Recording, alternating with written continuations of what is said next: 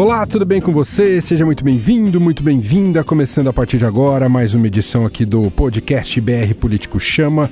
Hoje uma edição num dia diferente, a gente publica sempre às quartas-feiras, mas nessa semana ficou para quinta-feira, a gente tinha inclusive já avisado na semana passada, mas só para você não estranhar, a gente não ia te abandonar de jeito nenhum com uma nova edição aqui do nosso podcast. Esse é o podcast do site brpolitico.com.br, sempre analisando os principais temas do noticiário político econômico ao longo da semana ou no momento. E tá aqui comigo no estúdio Vera Magalhães, porque Marcelo de Moraes segue por aí nas suas férias.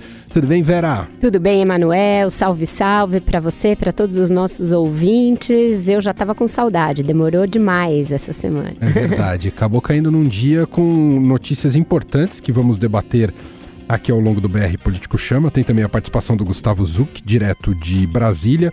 Bom, os temas centrais aqui do nosso programa de hoje, o primeiro deles é uma notícia que está ganhando força justamente nessa quinta-feira. O deputado Eduardo Bolsonaro, o filho 03 do presidente, defendeu em entrevista medidas drásticas como um novo AI-5 para conter manifestações de rua como as que ocorrem no Chile atualmente. Esse é um dos temas que vamos analisar com a Vera aqui no programa de hoje. E Cuba, que sempre foi um câncer aqui na região, exportadora desse sistema socialista, agora tem associado a si a Venezuela. Então agora eles têm condições de financiar, de bancar isso num nível muito maior aqui na América Latina. A gente em algum momento tem que encarar de frente isso daí. Vai chegar um momento em que a situação vai ser igual ao final dos anos 60 no Brasil, quando sequestravam aeronaves, quando executavam, se sequestravam-se grandes autoridades. Se a esquerda radicalizar esse ponto, a gente vai precisar ter uma resposta. E uma resposta, ela pode ser via um novo AI-5, pode ser via uma legislação aprovada através de um plebiscito, como ocorreu na Itália. Alguma resposta vai ter que ser dada, porque é uma guerra assimétrica. Depois vamos falar sobre investigação do caso Marielle Franco, que acabou trazendo aí, colocando um vínculo com o presidente Jair Bolsonaro num depoimento de um porteiro que o Ministério Público já disse ser mentiroso. A gente vai analisar todos os desdobramentos deste caso. Isso é uma patifaria, TV Globo! TV Globo, isso é uma patifaria! É uma canalice que vocês fazem. Uma canalice, TV Globo! Uma canalice! Fazer uma matéria dessa, no horário nobre, colocando sob suspensão que eu poderia ter participado da execução da Marielle Franco, do PSOL. Vamos falar também sobre o pacote de reformas, o novo pacote de reformas que será anunciado em algum momento pelo ministro da Economia Paulo Guedes e entender qual é a chance do Congresso encampar essa nova empreitada da equipe econômica do governo. O Pacto Federativo era justamente como é que eu posso é, corrigir esse, esse desajuste do governo, onde algumas despesas crescem sem controle e acaba faltando dinheiro onde o povo está. Agite seus fones de ouvido porque o BR Político Chama já começou. BR Político Chama. O que você não pode perder na política e na economia. Com Vera Magalhães, Marcelo de Moraes e Emanuel Bonfim. Olá, meu nome é Luísa Queiroz e eu sou estagiária do BR Político em São Paulo. E este é o BR Político Chama, nosso podcast que, toda quarta-feira, trata dos bastidores do poder. Para ficar bem informado, assine o BR Político. Aqui você tem acesso a análises e informações exclusivas para compreender as decisões que movem o país. Confira o nosso site www.brpolitico.com.br e conheça nossos planos de assinaturas. BR Político Chama. Então vamos aqui ao primeiro tema de hoje, uma notícia dessa quinta-feira, ganhando ampla repercussão. O deputado Eduardo Bolsonaro defendeu em entrevista à jornalista Leda Nagli medidas drásticas como um novo AI-5 para conter manifestações de rua, como as que ocorrem no Chile atualmente. Ele já tinha dito algo uh, com teor semelhante na terça-feira também no plenário da Câmara, dizendo que a polícia deveria ser acionada em caso de protestos semelhantes e o país poderia ver a história se repetir. Uh, ele gravou essa entrevista no dia 28 e foi publicada nessa quinta-feira, dia 31. Uh, Para quem, é, quem acompanha a história brasileira, sabe que o ato institucional número 5 foi um dos episódios mais duros uh, durante o período da ditadura militar. Vera Magalhães, Eduardo Bolsonaro mais uma vez. A gente sabe que a relação da família Bolsonaro com a democracia não é das mais fluidas e melhores. E mais uma vez, uma declaração perigosa, né, Vera? Muito perigosa, irresponsável, é, que não tem nenhuma é, justificativa, não está acontecendo absolutamente nada no país para que ele venha flertar com um absurdo como esse. Emanuel, numa entrevista, aqui não estão acontecendo protestos como esses do Chile, não tem nada no horizonte é, o máximo que houve foram alguns protestos nas últimas semanas em relação ao Supremo Tribunal Federal e a decisão sobre condenação após é, prisão após condenação em segunda instância, mas que não levou tantas pessoas às ruas, não houve repressão violenta, não houve violência e nem é mesmo é uma coisa da esquerda. É, uma, é um tipo de manifestação mais provocada pela direita, que é quem se insurge contra a possibilidade de haver recuo nessa matéria. Então veja que não que além de ser um absurdo por si só, não tem nem paralelo com algo que esteja de fato acontecendo no Brasil. Ele diz lá que é uma guerra contra um inimigo interno dificilmente identificável é mais difícil do que uma guerra militar em que você tem o alvo na sua mira. Essa história de ficar elegendo inimigos imaginários e sem que eles sejam nominados, né, essa coisa de inimigo interno não identificado lembra muito as forças ocultas do Jânio Quadros.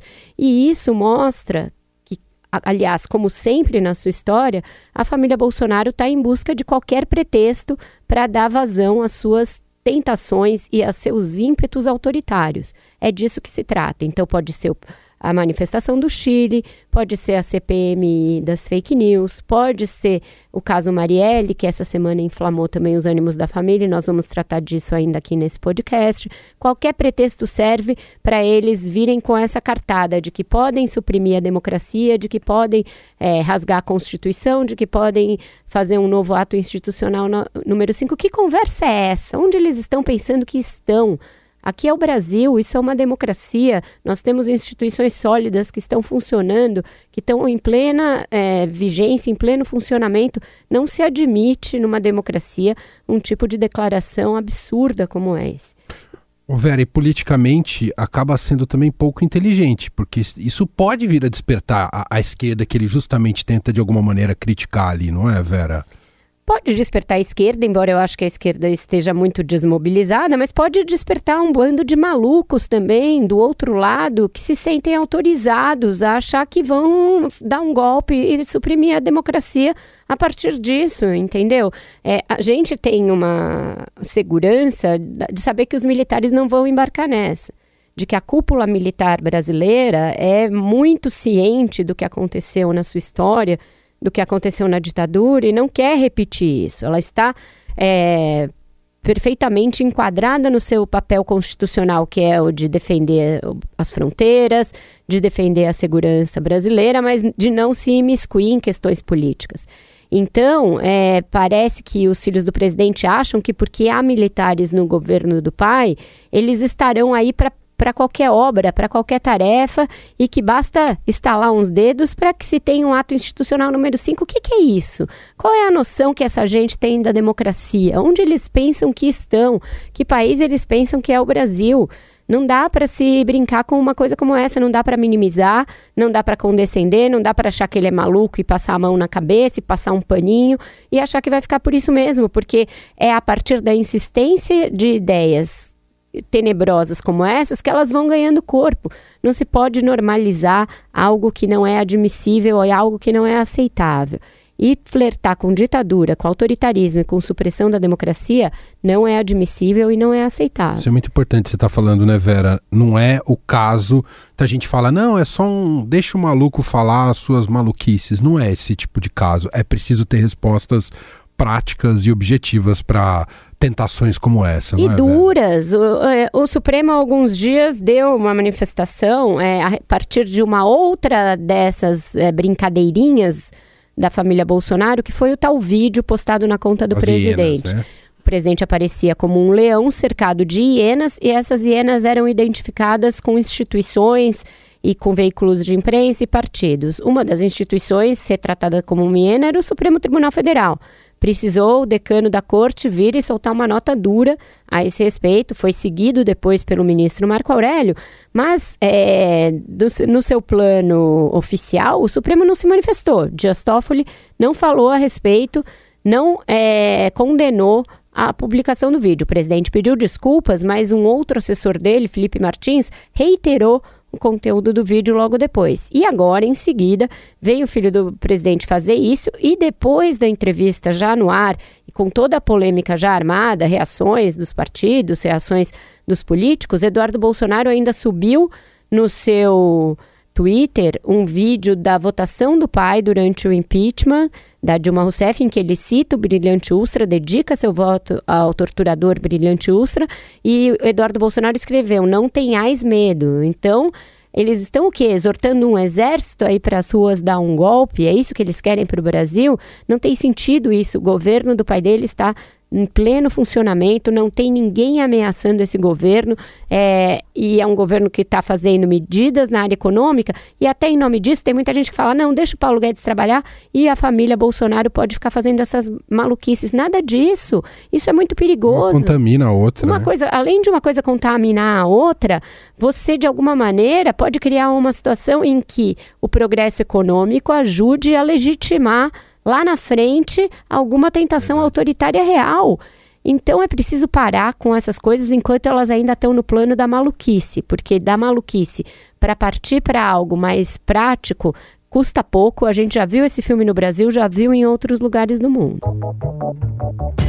Muito bem, Severa Magalhães aqui no BR Político Chama, nosso podcast excepcionalmente sendo publicado nesta quinta-feira. Outro assunto que vamos debater aqui envolve o presidente Jair Bolsonaro. Uh, e aqui tem muitos desdobramentos eu quero ouvir a Vera como é que ela analisa essa situação. Né? Tivemos reportagem da TV Globo nessa semana trazendo um depoimento de um porteiro ali do condomínio do presidente Jair Bolsonaro uh, sobre a investigação do caso Marielle Franco, uh, de que o presidente teria atendido um dos suspeitos do assassinato da ex-vereadora carioca. Uh, bom, isso ganhou proporções imensas. Né? O Ministério Público depois disse que o porteiro né, deu uma declaração mentirosa e agora há uma série de reações do próprio Bolsonaro, há um conflito com Wilson Witzel, governador do Rio de Janeiro. O presidente acusa o Witzel de ter vazado essa, essa investigação. A Procuradoria-Geral da, da União já está também envolvida, a Advocacia-Geral da União, enfim, Vera Magalhães, uma grande confusão nesse caso. E eu queria te ouvir, porque esse é o tipo de caso que suscita uma série de teorias conspiratórias, né? E muitas vezes que podem ser desnecessárias e perigosas também. De novo, Emanuel, a reportagem do Jornal Nacional não tem um erro, não tem nenhum erro. Ela cita dois depoimentos de um porteiro do condomínio Vivendas da Barra, onde mora o presidente Jair Bolsonaro, dizendo que no dia 14 de março de 2018, dia do assassinato de Marielle Franco e Anderson Gomes, um dos suspeitos, o que é suspeito de ter dirigido o carro do crime, Elcio Queiroz, esteve no condomínio. Ao chegar ao condomínio, ele teria falado com esse porteiro e pedido a casa 58, que vem a ser a casa de Jair Bolsonaro, teria recebido uma autorização para entrar. E aí o porteiro diz que quem autorizou a entrada foi o seu Jair. Isso está escrito no depoimento. Uma vez dentro do condomínio, o suspeito teria ido para outra casa, a de número 55, que vem a ser a casa 2 policial Rony Lessa, o outro acusado do crime, acusado de ter dado os disparos. E que o porteiro teria visto essa movimentação ligado na casa de Jair Bolsonaro e teria ouvido de alguém que ele de novo identificou como sendo seu Jair, que tudo bem, que ele sabia onde a pessoa estava indo, que estava tudo certo. Mas a própria reportagem do Jornal Nacional já dizia que Bolsonaro estava em Brasília nesse dia, que registrou com a sua digital presença no painel de votação um pouco depois das duas horas e um pouco depois das sete da noite. Portanto, às cinco da tarde, quando ocorreu esse fato, ele não estaria lá. A reportagem ainda mostrava um facsímile do livro de registros de visitantes do condomínio com a casa 58 lá anotada ao lado do nome e da placa do carro. Portanto, uma reportagem cuidadosa que é, colocou um elemento novo e ainda informou que os promotores do caso procuraram o ministro Dias Toffoli para saber como proceder pelo fato de ter sido citado alguém com foro. Então, havia dois depoimentos aos quais a, a, reportagem teve acesso e havia esse fato de o caso ter chegado já ao Supremo Tribunal Federal. É, o presidente reagiu de uma maneira muito acalorada, bastante exaltada, ainda da Arábia Saudita, gravou uma live de madrugada é, em que espinafrou a Rede Globo, espinafrou o governador Wilson Witzel, a quem acusou Chegou de ter ameaçar vazado. de não renovar a concessão da TV Globo. Chegou né? a ameaçar não renovar a concessão da Rede Globo, misturando totalmente as estações, coisas que não têm nada a ver uma com a outra, e de novo, é, mostrando um ímpeto autoritário.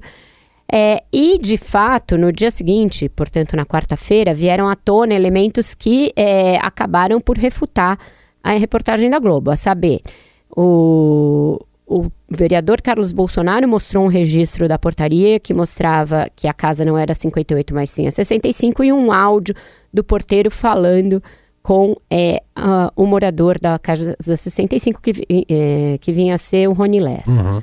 E, além disso, um laudo que saiu ontem, portanto, a Rede Globo não tinha como ter acesso a esse laudo, porque é um laudo de ontem, portanto, depois da reportagem, é, atestando que realmente esse áudio é correto e que o porteiro teria, portanto, mentido. Essa conclusão de que o porteiro mentiu é uma conclusão das promotoras, uma das quais fez campanha para o Jair Bolsonaro.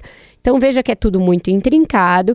Eu acho que a reportagem, em certa medida, se precipitou poderia ter tido acesso a esse áudio antes de publicar, ainda mais se partindo do fato de que eles tinham a informação de que o Bolsonaro estava de fato em Brasília, tinham checado essa informação e eles diziam na Porque está própria diante de uma inconsistência está diante de uma bem inconsistência né, importante Vera? e eles próprios informaram na reportagem que os áudios existiam e que seria possível, a partir desses áudios, confirmar se a voz ali é de- do Bolsonaro ou de quem seria. Então não custava esperar um dia para obter esses áudios, eles foram obtidos facilmente, eles já estavam no inquérito. Já estavam anexados lá, então era só pedir mais uns dois ou três outros lados para não publicar e não veicular a reportagem daquela maneira. Dito isso, ela não contém nenhum erro, nenhuma fake news e muito menos nenhuma acusação ao presidente Jair Bolsonaro. Perfeito. É lógico que associar o nome do presidente a um caso como esse poderia levar o caso para o Supremo, é um caso de assassinato, é, tem implicações. É, então, portanto, era uma reportagem com uma gravidade muito grande, mesmo que não acusasse Bolsonaro de nada, e não acusava, e não fazia nem ilações. E nem mesmo duvidava que ele estivesse em Brasília. Mas a, daí a ter uma reação como essa, outros políticos já foram alvo de reportagens igualmente pesadas, igualmente é, complicadas, e não reagiram dessa maneira, ameaçando caçar concessão de emissoras, ameaçando fazer isso e aquilo. É, e isso já trai uma veia autoritária, de novo. Você não aceitar o contraponto e você não ter a, a- a tranquilidade para simplesmente dizer: olha, isso é um absurdo, eu estava em Brasília, os registros mostram, é, eu quero uma prova. É fácil refutar isso com tranquilidade e com serenidade. Mas não foi o que o presidente fez, não foi o que seus filhos fizeram, não foi o que os aliados fizeram e usaram isso como um grande pretexto para mostrar: olha só, a imprensa persegue o Bolsonaro para fazer uma campanha contra a Globo. E virou a polarização que a gente conhece, né, Que a Vera? gente já conhece e certamente vai ser usado na guerra dele contra toda a imprensa, para fazer uma narrativa segundo a qual a imprensa o persegue, o que não é verdade. Se havia isso no inquérito e se isso foi levado ao Supremo, portanto era notícia, Claro, Manuel. sem dúvida. Fica só, só para concluir esse caso, fica só a dúvida sobre por que o porteiro disse isso, não é, Vera? A gente não Isso- tem a ah. identidade ainda desse porteiro, acho que inclusive está sendo preservada para preservá-lo também, é, mas eu acho que ainda não está encerrado esse caso. Uhum. Tem de ver é, o que esse porteiro diz agora, que o Aldo é, contesta suas informações, por que ele teria dito isso, é, o que outros elementos ele traz para esse é, depoimento dele, para dizer, eu não imagino que um porteiro iria comprar uma briga com o presidente da República a troco de nada. Tem muita gente falando, ah, o porteiro foi plantado por inimigos do Bolsonaro, pelo próprio Witzel. É muita teoria surgindo, mas eu acho que ainda tem coisas para serem investigadas. E aí me chama a atenção tanto a postura dessas promotoras, afastando de pronto qualquer investigação, quanto a do Procurador-Geral da República, Augusto Aras, que praticamente virou um advogado de defesa do presidente Jair Bolsonaro, coisa que não é o seu papel. Ele não tem de, de cara dizer que Bolsonaro é a vítima, ainda que é, haja elementos para isso. Ele tem de ter uma postura um pouco mais distanciada Sem desse dúvida. tipo de assunto, Emanuel. Muito bom. Vera Magalhães aqui com a gente no podcast BR Político Chama. Assim a gente fecha nosso segundo bloco do programa de hoje. E vamos então agora a Brasília com o repórter Gustavo Zucchi, que traz seu destaque é, tradicional aqui no programa de toda semana. E hoje falando sobre prisão após condenação em segunda instância, mas não no Supremo Tribunal Federal, e sim no Congresso Nacional. Diga lá, Gustavo. Olá, Manuel, olá, Vera e olá, ouvintes do podcast BR Político Chama, tudo bem? Se no STF o julgamento do mérito da prisão em segunda instância ficou parado nesta semana e deverá ser retomado só na próxima, no Congresso os deputados fazem andar a PEC que trata sobre o tema. A proposta que está na Comissão de Constituição e Justiça teve uma audiência pública na última quarta-feira. A pendência agora, segundo o autor da proposta, deputado Alex Manente, é o próprio STF. A ideia é aguardar a decisão do Supremo para colocar a PEC em votação. Eu defendo defende uma tese que nós não devemos votar simultaneamente ao Supremo. Vamos aguardar a definição do Supremo para na semana seguinte fazermos a votação na CCJ, até para já termos clareado o que o Supremo definiu neste momento sobre a prisão em segunda instância. Claro que uma PEC polêmica dessas terá várias dificuldades pela frente. Uma delas é a discordância se o trânsito em julgado é uma cláusula pétrea da Constituição e se pode ser modificado. Para Manente, sua PEC é constitucional. Eu acho que existiu uma um conflito de entendimento de qual era o instrumento jurídico necessário para prosseguir a prisão em segunda instância. O ministro Sérgio Moro defendeu através de projeto de lei isso talvez atrasou o andamento da proposta de emenda constitucional. Quando o grupo de trabalho que analisa o pacto é, anticorrupção que ele propôs é, retirou, aí voltou coincidentemente no mesmo momento em que o Supremo definiu marcar o julgamento. Então acredito é, que depois de clareado que é uma emenda constitucional, o trâmite é, seja o normal. Só que para outros deputados não é bem assim tanto que já articulação dentro da CCJ para mudar o conteúdo da PEC, mexendo em outro inciso do artigo 5 da Constituição. Em todo caso, a perspectiva é que haverá muita dificuldade pós-CCJ para convencer os congressistas a caminharem com isso, especialmente porque a maioria dos parlamentares não quer entrar em confronto com o Supremo, que controla a maioria das investigações contra congressistas. O que pode acontecer é uma mobilização popular ajudar a tramitação da PEC, caso o ex-presidente Lula seja solto por causa da decisão do Supremo de cancelar a possibilidade de prisão após condenação em segunda instância. Eu acho assim, não é uma PEC que tem unanimidade. Obviamente existem forças contrárias. Nós precisamos de todo o tempo para poder debater. Eu acredito que é justo e democrático ter o debate mais amplo possível mas eu acredito que até um ano a gente tem isso resolvido no plenário, para o bem ou para o mal. Falar, ah, é um enfrentamento ao Supremo, não. Eu acho que o Supremo está cumprindo um papel por ausência do Congresso delimitar as suas obrigações. Então, eu acho que esse é o entendimento. Em todo caso, o presidente da CCJ, Felipe Francischini, diz que aprova a PEC antes do final do ano.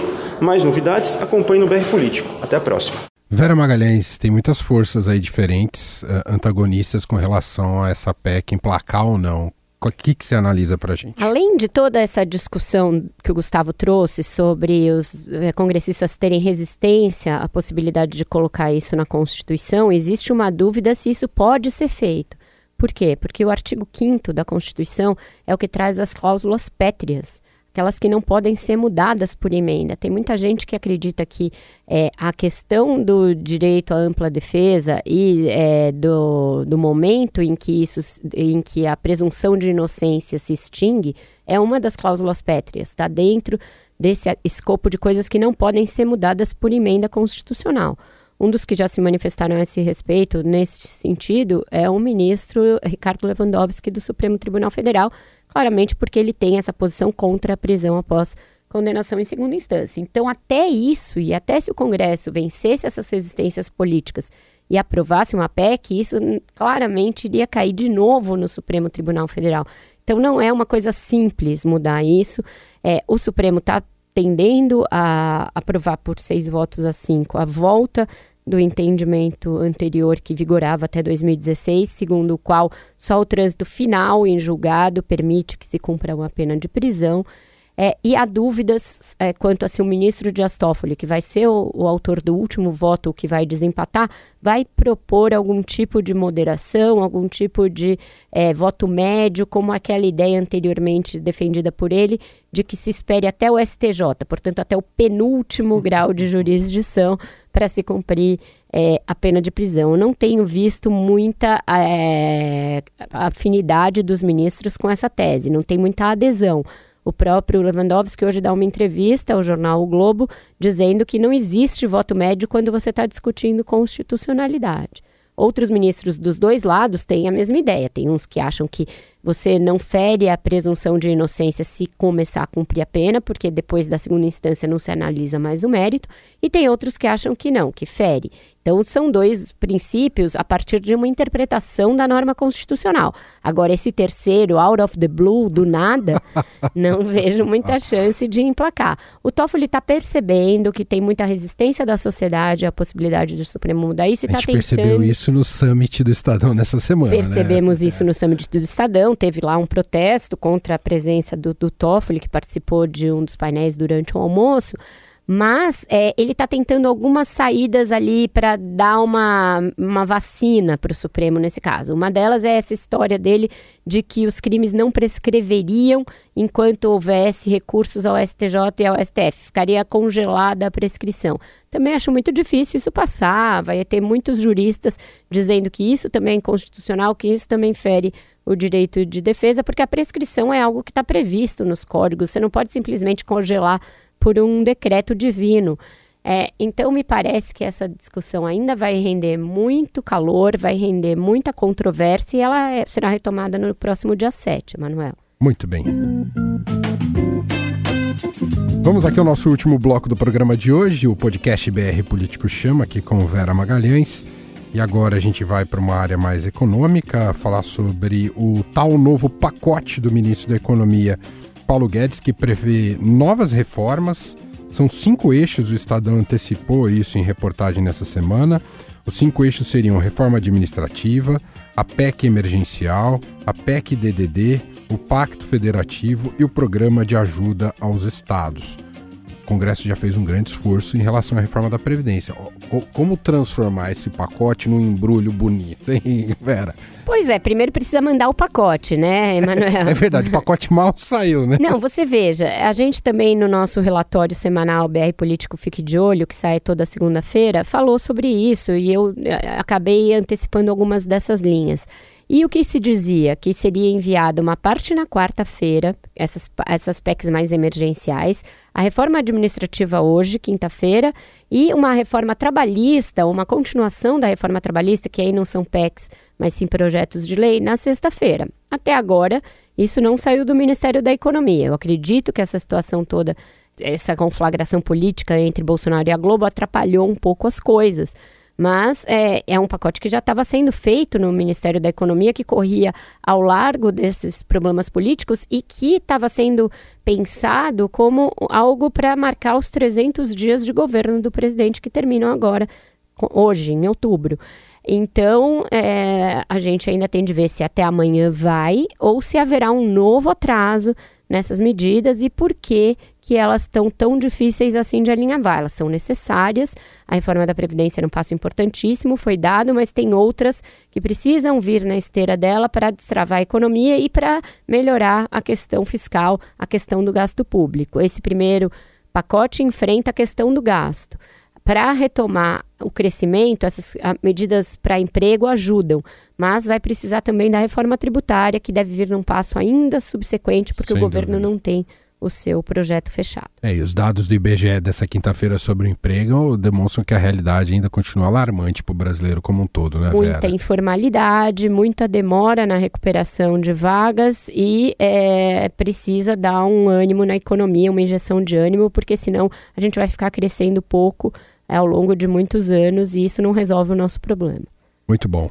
Gente, assim encerramos a edição de hoje aqui do podcast BR Político Chama, mais uma vez excepcionalmente publicado nesta quinta-feira, que eu e Vera estávamos super envolvidos uh, no Summit do Estadão ontem. A Vera cuidou de umas 32 mesas uh, ao longo do dia ontem. E por isso ficamos com o podcast para quinta, mas ele é tradicionalmente publicado às quartas-feiras. Lembrando que sexta-feira também tem a live que você acompanha nas redes sociais do BR Político. E, claro, convidamos a você conhecer, caso não conheça, ou assinar o BR Político em brpolitico.com.br. Tem as notícias diariamente analisadas pela Vera, pelo Marcelo de Moraes e equipe. Uh, tem as newsletters e outros produtos como este podcast. Obrigado, Vera. Bom fim de semana com Fleetwood Mac. Ah, é. Eu vou para Filadélfia assistir a reunião do Fleetwood Mac. Prometo contar aqui na semana que vem. Então, combinado. Na quarta-feira a gente não abre com assunto cabeludo. Vamos abrir com Fleetwood Mac. E nem com o Flamengo. Vamos com outro F. que o Marcelo já vai estar de volta.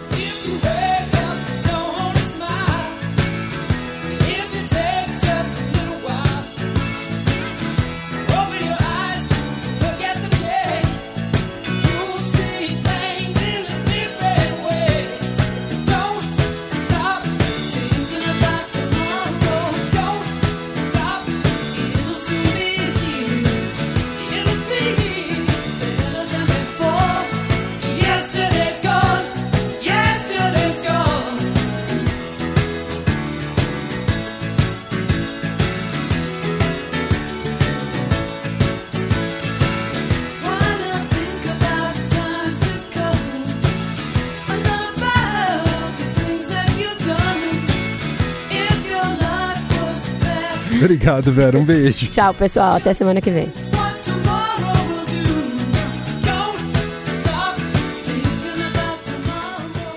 BR Político Chama. O que você não pode perder na política e na economia. Com Vera Magalhães, Marcelo de Moraes e Emanuel Bonfim.